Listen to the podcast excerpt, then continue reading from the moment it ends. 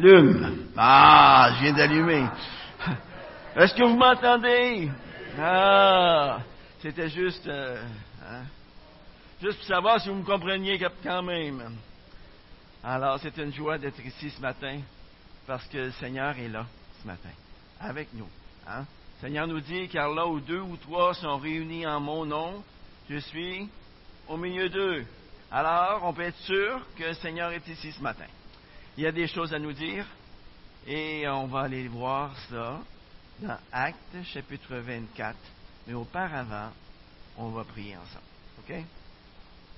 Père éternel, merci. Merci pour l'opportunité que tu nous donnes encore ce matin d'ouvrir ta parole. Et Seigneur, on veut la comprendre, ta parole. On veut la saisir. On veut regarder ce qu'elle a à nous dire. Seigneur, ouvre nos oreilles ce matin. Ouvre nos yeux afin qu'on puisse euh, saisir quelle est la profondeur de ta parole, qu'on puisse euh, la prendre pour nôtre, qu'elle puisse devenir euh, notre guide dans notre vie. Seigneur, on te prie afin que ta parole devienne à chaque jour une lumière sur notre sentier. Seigneur, une lampe à nos pieds. Tu veux, Seigneur Dieu, qu'on marche à ta lumière. Et pour cela, Seigneur Dieu, on a besoin d'aller à ta parole. Seigneur, c'est toi qui peux nous instruire, c'est toi qui peux nous guider, et c'est ton esprit, Seigneur, qui peut nous aider à comprendre cette parole. Alors ouvre les yeux de notre intelligence ce matin, ouvre les oreilles aussi de notre intelligence, afin que cette parole qui sera prononcée, eh bien, ce ne soit pas la parole de Gilles Tessier, mais que ce soit la parole, ta parole, au nom de Jésus. Amen. Alors, acte chapitre 24. Alors, la semaine passée, je suppose que vous avez vu acte chapitre 23. Alors, l'arrestation de Paul et ainsi que le complot qui avait été fait contre lui. Et aujourd'hui, on va regarder cinq jours plus tard, qu'est-ce qui se passe? Hmm? Notre ami euh, Paul a été amené à Césarée chez le gouverneur Félix. Bon, et là, ben, il faut arrêter pendant cinq jours jusqu'à temps que ses accusateurs arrivent. Alors, regardons cela de plus près. Cinq jours après, le souverain sacrificateur Ananias descendit avec quelques anciens et un avocat, un certain Tertulle. Ils portèrent plainte auprès du gouverneur contre Paul. Celui-ci fut appelé et Tertulle se mit à l'accuser en ces termes la paix profonde obtenue grâce à toi et les réformes faites à cette nation par ta prévoyance, très excellent Félix, nous les, accueillons en tout et partout avec une entière gratitude. Mais pour ne pas t'importuner davantage, je te prie de nous écouter un moment dans ta bienveillance. Nous avons trouvé cet homme une peste qui provoque des disputes parmi tous les Juifs du monde, dirigeant de la secte des Nazaréens, et qui a même tenté de profaner le temple. Nous l'avons saisi. Nous avons voulu le juger selon notre loi, mais le tribun Lysias est survenu et avec une grande violence l'a tiré de nos mains et a ordonné à ses accusateurs de venir devant toi. Tu pourras toi-même l'interroger et prendre connaissance de tout ce dont nous l'accusons. Les Juifs l'approuvèrent en déclarant qu'il en était bien ainsi. Alors Paul prit la parole après que le gouverneur lui eut fait signe de parler. Je sais que depuis plusieurs années, tu es juge de cette nation. C'est donc avec confiance que je présenterai ma défense. Il n'y a pas plus de douze jours, tu peux t'en assurer, je suis monté à Jérusalem pour adorer. On ne m'a trouvé ni dans le temple, ni dans les synagogues, ni dans la ville, à discuter avec quelqu'un ou bien à provoquer un soulèvement de la foule. Ils ne peuvent pas prouver ce dont ils m'accusent maintenant. Je le confesse devant toi. Je rends un culte au Dieu de mes pères, selon la voie qu'ils appellent une secte. Je crois tout ce qui est écrit dans la loi et dans les prophètes, et j'ai en Dieu cette espérance. Ils ont eux-mêmes cette attente qu'il y aura une résurrection des justes et des injustes. C'est pourquoi, moi aussi, je m'exerce à avoir constamment une conscience irréprochable devant Dieu et devant les hommes. après une absence de plusieurs années, je suis venu faire des aumônes à ma nation et présenter des offrandes. C'est alors qu'ils m'ont trouvé, moi qui m'étais purifié dans le temple, sans attroupement ni tumulte. Mais quelques Juifs d'Asie, ce serait à eux de se présenter devant toi et de m'accuser, s'ils ont quelque chose contre moi. Ou bien que ceux-ci déclarent de quel délit ils m'ont trouvé coupable lorsque j'ai comparu devant le Sanhédrin. À moins que ce ne soit uniquement de cette parole que j'ai créée au milieu d'eux. C'est à cause de la résurrection des morts que je suis aujourd'hui mis en jugement devant vous. Félix, qui savait exactement ce qui concernait la voix, les renvoya plus tard et dit Quand le tribun Lysias viendra, j'examinerai votre affaire. Il donna l'ordre au centenier de garder Paul, tout en lui laissant une certaine liberté, sans empêcher aucun des siens de lui rendre service. Quelques jours plus tard, Félix vint avec sa femme Drusille, qui était juive, il envoya chercher Paul. Il l'écoutait au sujet de la foi en Christ Jésus. Mais comme Paul discourait sur la justice, la maîtrise de soi et le jugement à venir, Félix, saisi de crainte, lui dit Pour le moment, tu peux t'en aller. Quand j'en trouverai le temps, je te rappellerai. Il espérait aussi que Paul lui donnerait de l'argent. C'est pourquoi il l'envoyait chercher assez fréquemment pour s'entretenir avec lui. Deux ans s'écoulèrent ainsi, et Félix eut pour successeur Porcius Festus. Voulant s'assurer les bonnes grâces des Juifs, Félix laissa Paul en prison. Parole de Dieu. Depuis que le monde existe, aussitôt qu'un conflit majeur survient, il y a toujours trois catégories de personnes qui se rencontrent. Il y a ceux qui accusent, il y a ceux qui se défendent, il y a aussi ceux qui jugent. Et on peut dire, sans risque de se tromper, que nous serons tous appelés, à un moment ou à un autre dans notre vie, à faire partie de ces trois catégories de personnes. Je ne sais pas si vous avez déjà eu des enfants, mais moi j'en ai eu. Et nous sommes appelés, bien souvent, à jouer les trois rôles dans la même journée. On accuse, on se défend et on juge. En ce qui concerne l'apôtre Paul, nous voyons que tout au long du livre des Actes, il se retrouve plus souvent qu'à son tour au banc des accusés. Mais d'un autre côté, on voit dans la première épître aux Corinthiens, dans 1 Corinthiens 5, verset 5, qu'il est appelé à juger une situation qui était difficile à Corinthe. Vous vous, rappelez sans doute de l'histoire de, de, ce chrétien de l'église de Corinthe qui couchait avec sa belle-mère sans que l'Église n'intervienne. Et Paul a jugé cette situation-là sans faire aucun compromis. Et en 2 Corinthiens chapitre 11, verset 13, Paul accuse certains faux croyants de, Corinthe d'être de faux apôtres, d'être des ouvriers trompeurs, d'être déguisés en apôtres de Christ. Mais qu'est-ce qui motivait Paul dans, dans toutes ces situations-là? C'était son amour pour la vérité. Son amour pour la vérité. À l'exemple de son maître, il n'était pas capable de tolérer l'hypocrisie.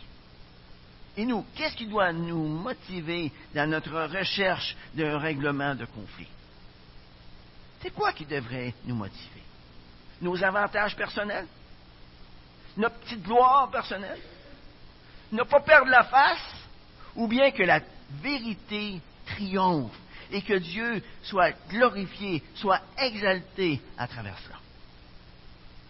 Dans ce procès de l'apôtre Paul devant le gouverneur Félix, nous rencontrons les trois catégories de personnes qui se retrouvent dans tous les procès du monde. Il y a ceux qui accusent, il y a celui qui se défend, il y a aussi celui qui juge. Ce matin, nous allons examiner l'une après l'autre ces trois catégories de personnes et voir et voir comment nous pouvons glorifier Dieu dans chacune de ces situations-là. Il y a d'abord ceux qui accusent. verset 1.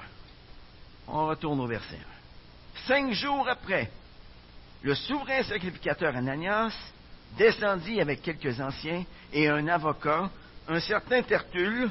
Ils portèrent plainte auprès du gouverneur contre Paul.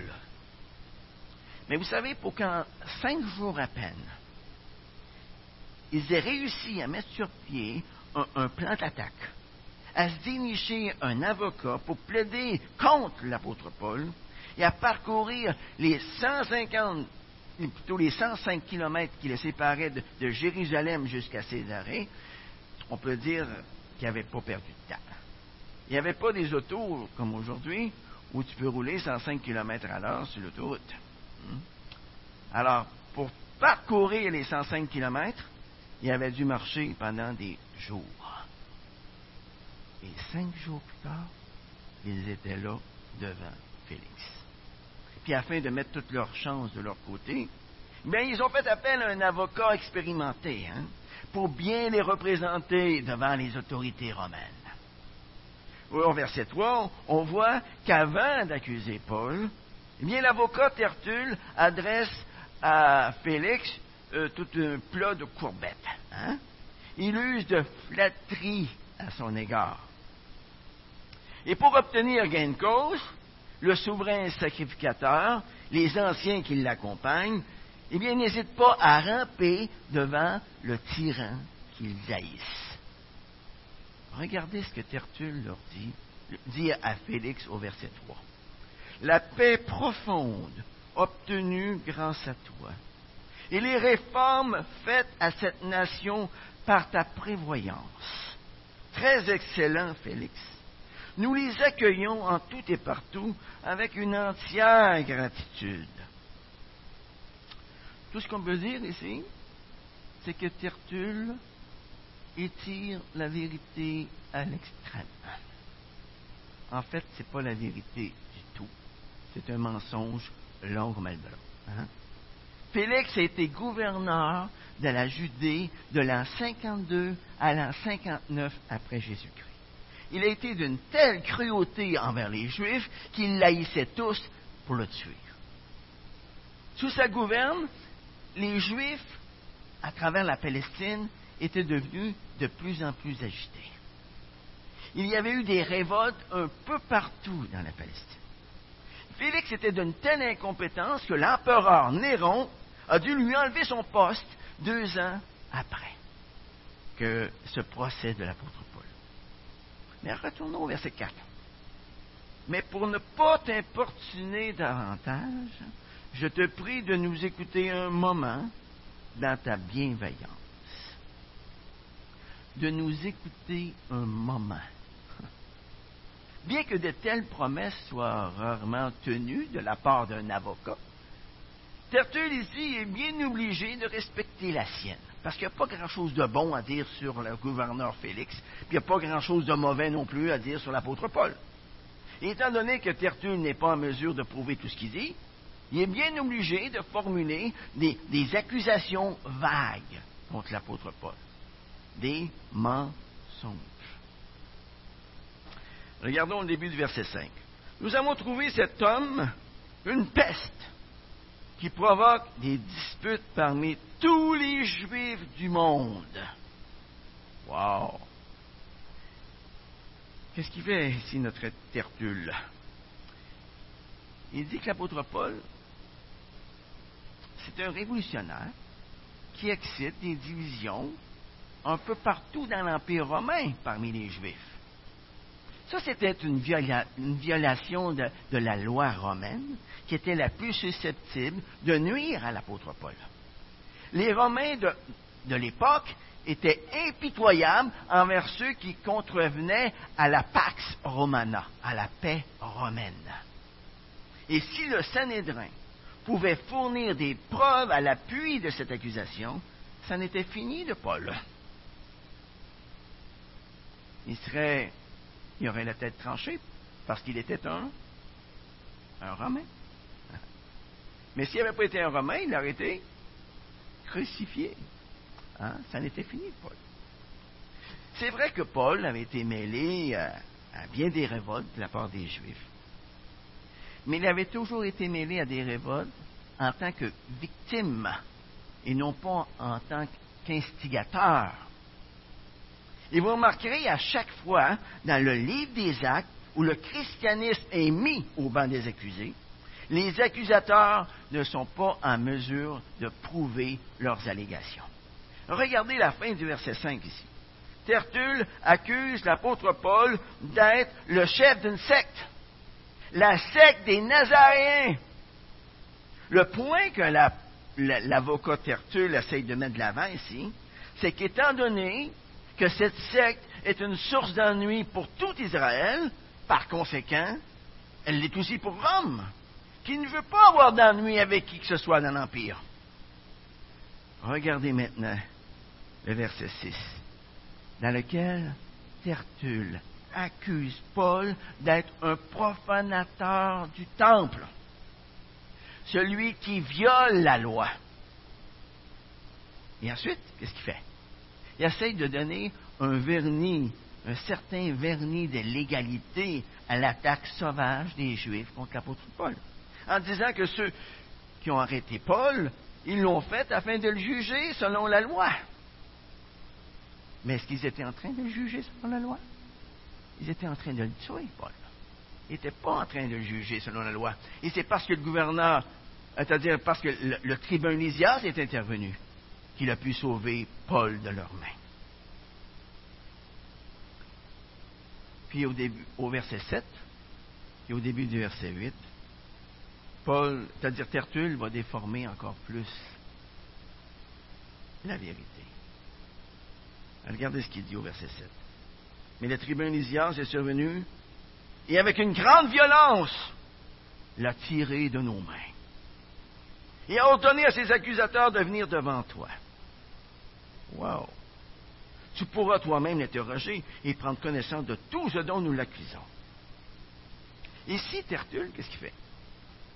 Il accuse le tribun Lysias de ne pas avoir respecté les, procédures judiciaires des Juifs, d'avoir en quelque sorte abusé de son pouvoir avec brutalité, ce qui était totalement faux. Puis au verset 9, le sacrificateur et les anciens qui l'accompagnent approuvent toutes les fausses accusations que Tertulle vient de porter contre Paul. Ça, ça démontre combien ils étaient prêts à tout pour parvenir à leur fin peu importe s'ils falsifient la vérité, pour eux, la fin justifie les moyens. Vous savez, on connaît tous ce beau passage-là. Hein? La fin justifie les moyens. Est-ce que dans notre vie de tous les jours, la fin justifie les moyens? Non. Un non catégorique, les amis. Le prophète Isaïe avait bien prophétisé sur eux en Ésaïe 48, 1. Lorsqu'il déclare, ils invoquent l'Éternel, mais sans vérité ni droiture. Et en Matthieu chapitre 15, versets 7 à 8, aux pharisiens et aux scribes de Jérusalem, Jésus avait adressé le rapport suivant, Hypocrite! Isaïe a bien prophétisé sur vous quand il a dit, ce peuple m'honore des lèvres, mais son cœur, son cœur est très éloigné de moi à travers toute l'histoire de l'Église, durant les vingt derniers siècles, beaucoup, beaucoup d'accusations ont été portées contre les chrétiens. Et malheureusement, certaines d'entre elles étaient vraies. Mais heureusement, la plupart d'entre elles, la plupart de ces, de ces accusations-là n'étaient pas vraies, n'étaient pas fondées du tout. Veillons, les amis, à ce que les accusations qui sont portées contre nous soient entièrement fausses. Entièrement fausses. Soyons reconnus en tant que chrétiens de l'Église de Saint-Hyacinthe pour notre intégrité, pour notre amour, et non pas pour des scandales. Car à ce moment-là, c'est le nom de Christ qui serait blasphémé à cause de nous parmi les païens entre le 12e et le 18e siècle. l'Église catholique a institué un tribunal afin de combattre les hérétiques qui ne respectaient pas les dogmes de la foi catholique. Et on appelait ce tribunal-là l'Inquisition. Il y a eu à travers l'Europe, toute l'Europe, une terrible persécution envers toute personne qui lisait les Écritures ou qui se prétendait chrétien en dehors de la religion catholique. On volait leurs propriétés. On leur faisait subir toutes sortes de tortures. On les brûlait vifs sur des bûchers pendant des heures et des heures. On les écartelait. Tous les supplices que vous pouvez imaginer étaient utilisés pour les amener à renier leur foi. Et voici en quels termes l'inquisiteur Renerio Sacconi décrit les Vaudois du XIIIe siècle, afin que chaque bon catholique puisse les reconnaître et les amener devant les autorités. Écoutez bien ce qu'il, dit à leur sujet. Vous les reconnaîtrez à leur conduite et à leur langage. Ce sont des gens modestes. Il n'y a ni luxe ni désordre dans leurs vêtements. Ils sont sûrs en affaires. Alors leur oui est un oui, leur non est un non. Ils sont sûrs. Ils évitent les faux serments et les tromperies. Ils ne recherchent pas les richesses, mais se contentent du nécessaire. Ils sont chastes et tempérants. Ils fuient les tavernes et les lieux de divertissement. Ils s'abstiennent de la colère. Ils sont toujours à leur travail ou bien occupés à enseigner et à s'instruire mutuellement. Ce qui fait en sorte qu'ils sont absents des réunions de l'Église catholique. On les reconnaît aussi à leur langage simple et sobre, exempt de paroles inutiles. Ils ne se permettent ni conversation légère, ni mensonges, ni jugement. Wow! Wow! C'est quand même tout un témoignage de la part d'un ennemi des chrétiens. Tu vois pas? Wow! Ma prière pour notre Église ici à Saint-Hyacinthe, c'est que nos ennemis en disent tout autant de nous. Deuxième point. Dans un procès, il y a ceux qui accusent, mais il y a aussi ceux qui se défendent. Et ça, on voit ça des versets 10 à 21. Et dès que le gouverneur fait signe à Paul de parler, il entame immédiatement sa défense. Regardez la deuxième partie du verset 10, où il dit, Je sais, où il s'adresse à Félix ici, je sais que depuis plusieurs années, tu es juge de cette nation. C'est donc avec confiance que je présenterai ma défense. Contrairement à l'avocat Tertulle, Paul ne cherche pas du tout à flatter Félix. Il lui rappelle tout simplement qu'il a servi suffisamment longtemps en Palestine pour connaître les croyances, pour connaître les coutumes des Juifs. Et ceci devrait obliger Félix à rendre un verdict juste. Ensuite, Paul met en pièces les accusations qui sont portées contre lui, les unes après les autres. Il les retourne toutes vers ses accusateurs. Premièrement, il démontre qu'il est complètement absurde de l'accuser de sédition. Regardez le verset 11. Il n'y a pas plus de douze jours, tu peux t'en assurer. Et ça fait déjà cinq jours que je suis dans ta prison. Hein? Donc douze jours, ça veut, ça dire qu'il avait été sept jours à Jérusalem, en tout. Il n'y a pas plus de douze jours, tu peux t'en assurer. Je suis monté à Jérusalem pour adorer. On ne m'a trouvé ni dans le temple, ni dans les synagogues, ni dans les villes, à discuter avec quelqu'un ou bien à provoquer un soulèvement de la foule.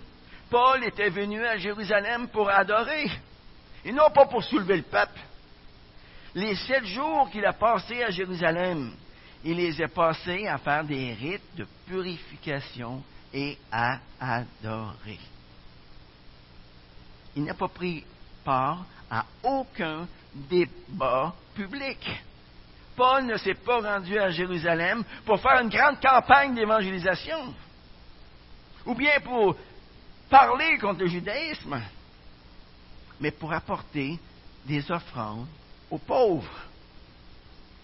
Au verset 13, il insiste sur le fait que les représentants du Sanhédrin ne peuvent pas prouver du tout ce, dont il l'accuse.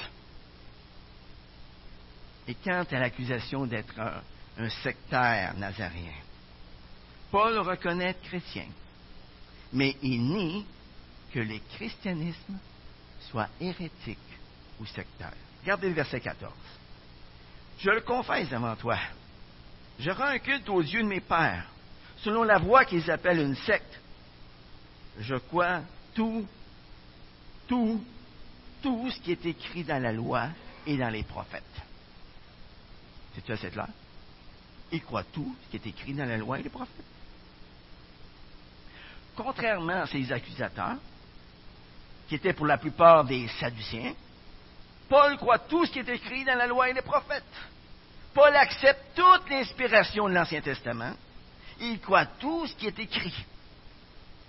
Quant aux Sadducéens, à quoi ils croyaient eux? Est-ce que quelqu'un sait ici? À quoi ils croyaient les Sadducéens? Le Pentateuque. Seulement les cinq premiers livres de l'Ancien Testament. Et les pharisiens, ils croyaient à quoi, eux? À tous les livres de l'Ancien Testament. OK? Alors, l'apôtre Paul ici, qu'est-ce qu'il fait? Il retourne la situation contre eux. Il les accuse que ce sont eux les vrais hérétiques. Car une grande partie d'entre eux n'acceptaient qu'une faible partie des Écritures de l'Ancien Testament. Mais qu'ils soient sadducéens ou bien pharisiens, les deux groupes rejetait le témoignage que la loi et les prophètes, c'est-à-dire tout l'Ancien Testament, rendaient au sujet de Jésus-Christ. Et loin d'être un hérétique, Paul était en fait beaucoup plus orthodoxe que ses accusateurs, puisqu'il servait le Dieu de ses pères. Sa foi dans l'Ancien Testament avait amené l'apôtre Paul à avoir en Dieu cette espérance, comme certains chefs religieux eux-mêmes l'avaient, qu'il y aura une résurrection des justes et des injustes. On voit ça au verset 15. Et le fait de croire à la résurrection, le fait de croire au jugement, poussait l'apôtre Paul à avoir constamment une conscience irréprochable devant Dieu et devant les hommes. On voit ça au verset 16. Et quant à la troisième accusation qui était portée contre lui, Paul relate à Félix les circonstances qui ont entouré son séjour à Jérusalem. Regardez les versets 17. Après une absence de plusieurs années, je suis venu faire des aumônes à ma nation et présenter des offrandes. Donc, d'aucune manière, il était venu à Jérusalem pour troubler l'ordre public. Regardez verset 18. C'est alors qu'ils m'ont trouvé, moi qui m'étais purifié dans le temple, sans attroupement ni tumulte. Paul précise encore ici qu'il ne causait aucun ennui, mais qu'il s'acquittait tout simplement de son devoir de juif religieux, de juif pieux. Paul s'attaque ensuite à ceux qui ont causé des troubles à Jérusalem cinq jours plus tôt. Regardez au verset 19.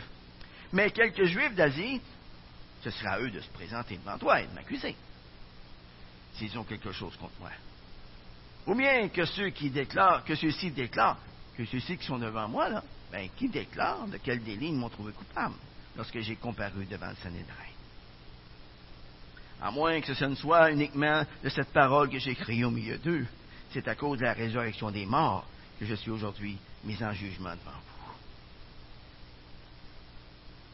Paul ici met ses accusateurs au défi de prouver ce qu'ils avancent. Le fait de croire en la résurrection n'est pas un crime en soi, ni pour le peuple juif, ni pour l'Empire romain. Ce qu'on remarque ici dans sa défense, c'est que Paul dit les faits tels qu'ils sont. Il n'essaie pas de les amplifier, il n'essaie pas de les tourner à sa manière pour se rendre favorable le gouverneur Félix. n'essaye pas non plus de flatter le gouverneur Félix pour qu'il lui soit favorable. Il est au-dessus de la mêlée. Il est au-dessus de la mêlée. Paul se défend avec vérité, tout simplement. La vérité, toute la vérité, rien que la vérité. Hein? Il se défend aussi en comptant entièrement sur la puissance du Saint-Esprit qui est en lui. Qu'est-ce que Paul cherche ici? À sauver sa peau? Pas pantoute. Hein? Il va dire plus tard dans l'Épître aux Philippiens, la mort m'est un gain. Je suis pressé de m'en aller d'être avec Christ, ce qui est beaucoup le meilleur. Paul ne cherche pas à sauver sa peau. Paul n'a pas peur de mourir. Pour lui, c'est la vérité qui doit triompher. C'est le nom de Dieu qui doit être exalté, soit par sa mort, soit par sa vie. Peu importe.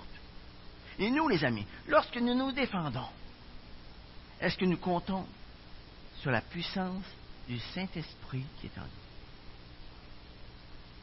Est-ce que c'est la vérité qui compte plus que tout pour nous? Voulons-nous exalter le nom de Christ à travers notre défense? C'est important, ces questions-là. Parce que lorsque l'occasion va se présenter, ce sera important d'y avoir déjà répondu pour avoir la bonne réaction au moment voulu.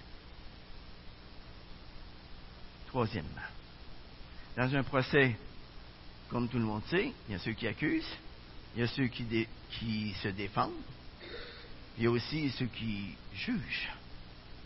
Pour le gouverneur Félix, le prisonnier qui est en face de lui est accusé d'avoir commis des crimes qu'aucun témoin oculaire n'est en mesure de prouver. Ça prenait combien de personnes pour mettre à mort quelqu'un? La déposition de combien de témoins? Deux, minimum deux témoins. Ici, il y en avait combien? Zéro. L'ensemble vide. Zéro. Même le Sanhédrin n'avait pas été en mesure d'amener des preuves à leurs accusations. Alors, étant donné que les accusations portées contre Paul sont sans fondement, aux yeux de la loi romaine, Paul ne peut être reconnu comme innocent, simplement. Il ne peut pas être reconnu coupable, il n'y a, pas aucune, aucune accusation qui est valable. Il n'y a aucun témoin qui s'est présenté digne de ce nom. Et rappelons-nous aussi que le tribun Lysias vient d'informer Félix cinq jours plus tôt qu'il n'a reconnu Paul coupable d'aucun crime. Aucun. Aucun. Par contre, reconnaître Paul coupable d'aucun crime, ça aurait eu pour effet d'attiser encore plus la fureur des chefs religieux. Et ça aurait risqué d'aggraver encore plus les tensions qui existaient déjà en Palestine. Alors, comme l'ont fait beaucoup de politiciens avant et après lui, se sont fait prendre en étau entre la justice et la popularité. Le gouverneur Félix décide que le mieux pour lui, c'est de rien décider. C'est ce qu'il fait. Au verset 22-23. Félix, qui savait exactement ce qui concernait la voix, les renvoya à plus tard et dit Quand le tribun Lysias viendra, j'examinerai votre affaire. Et il donna l'ordre au centenier de garder Paul, tout en lui laissant une certaine liberté, sans empêcher aucun des siens de lui rendre service. En agissant de la sorte, Félix espère apaiser les autorités juives.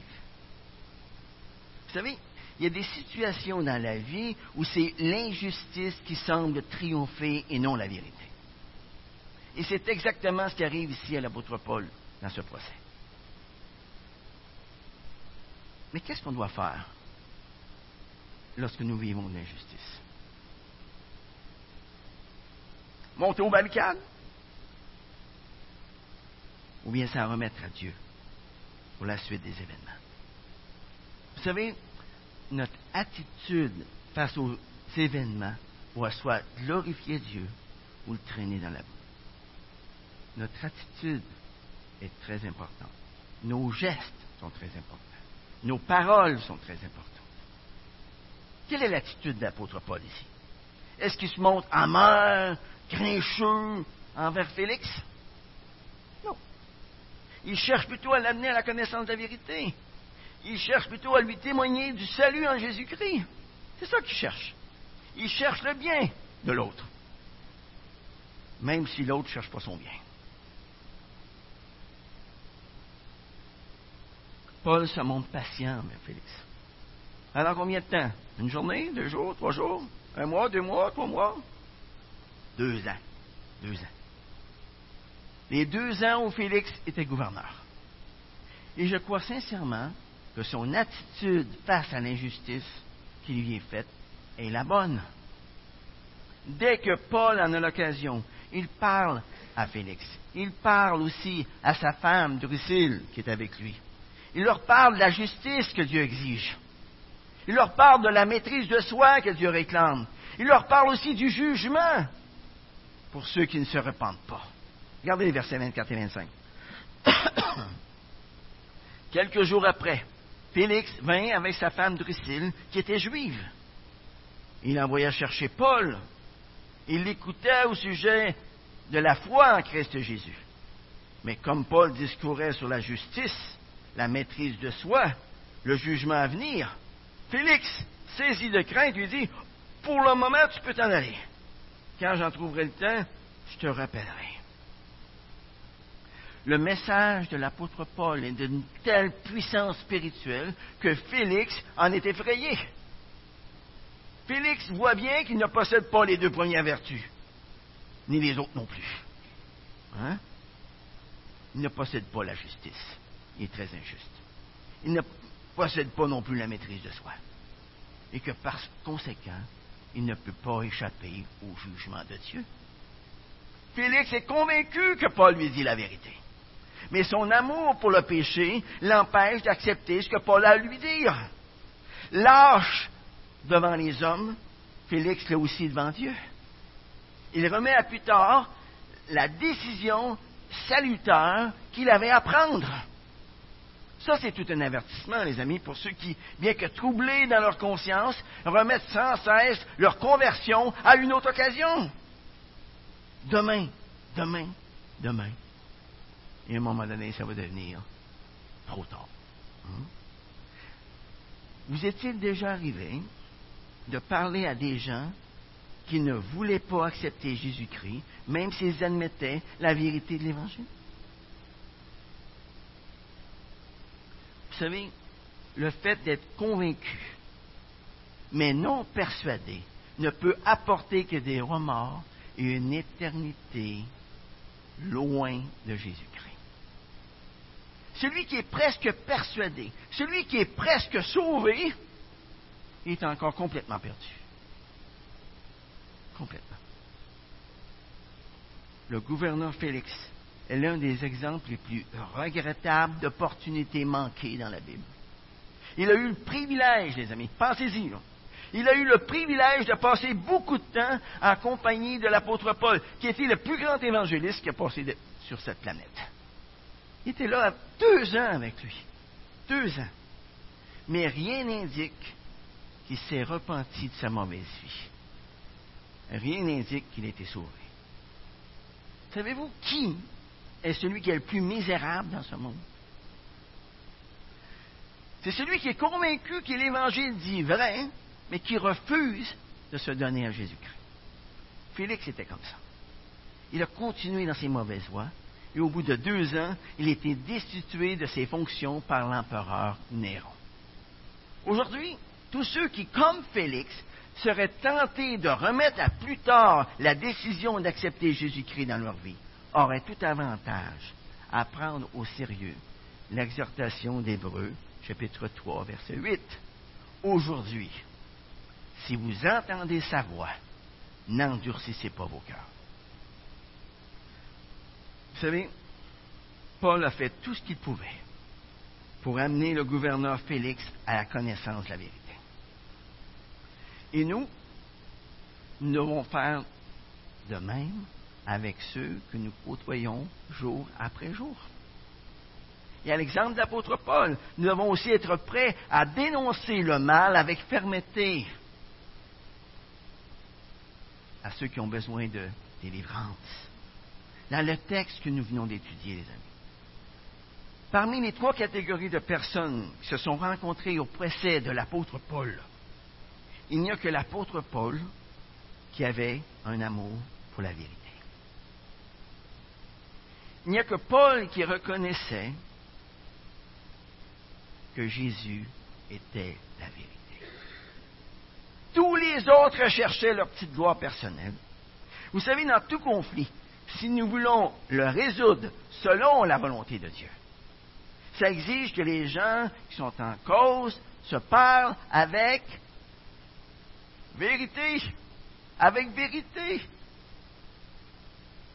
Que nous soyons celui qui accuse, celui qui se défend, ou celui qui juge la situation, qu'est-ce qui est important pour nous à ce moment-là? Que Dieu soit glorifié, que la vérité soit reconnue, que la justice de Dieu triomphe, ou bien que mes droits soient reconnus, que ma petite gloire personnelle soit rehaussée. Qu'est-ce qui est le plus important? Qu'est-ce qui est le plus important? Qu'est-ce qui est important pour moi? Hein?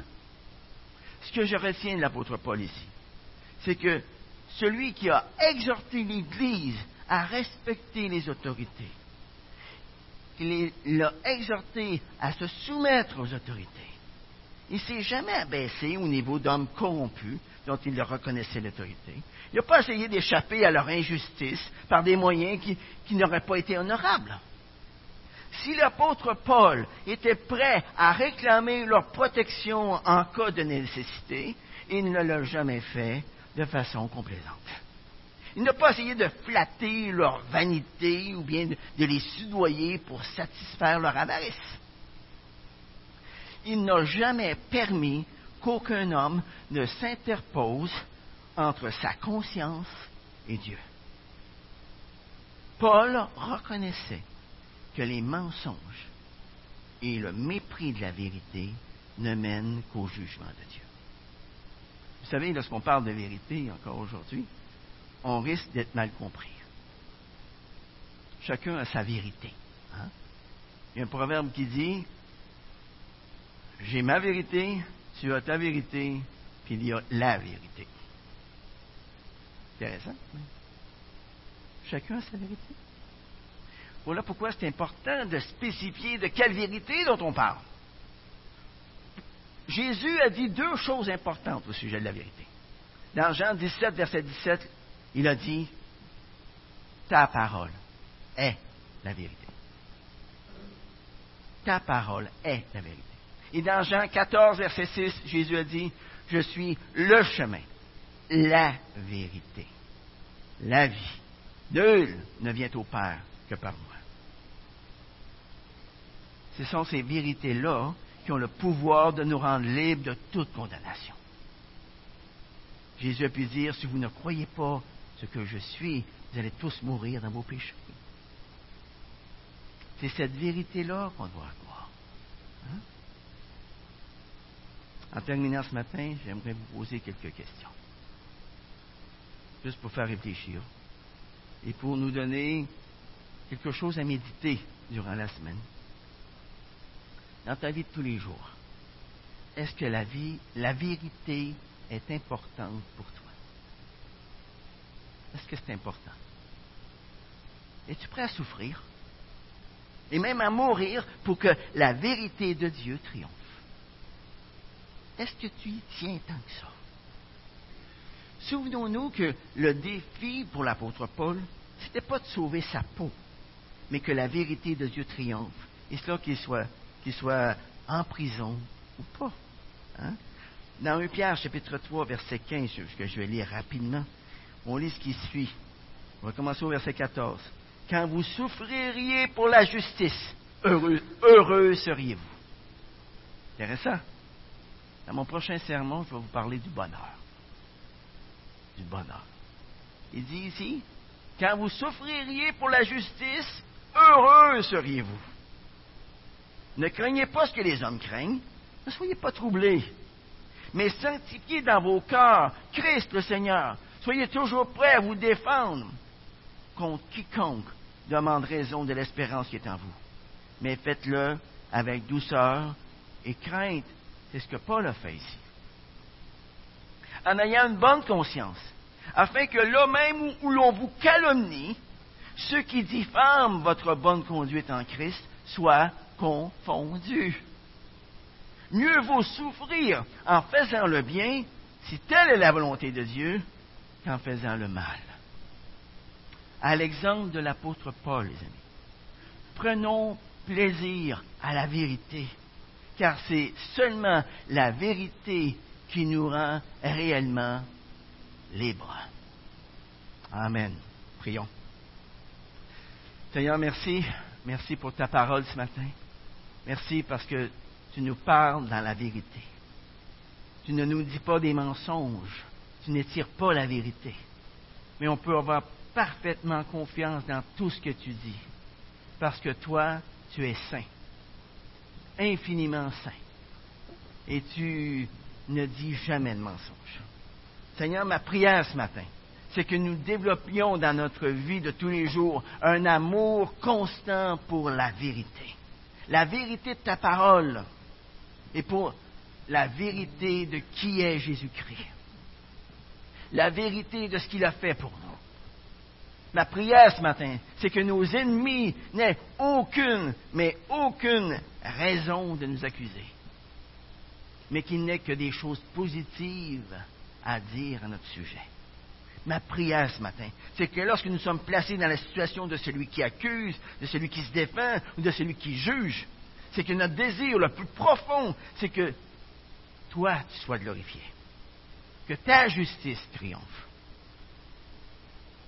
que toi sois glorifié par-dessus toute chose, que ton nom soit exalté dans chacune de nos vies. Amen.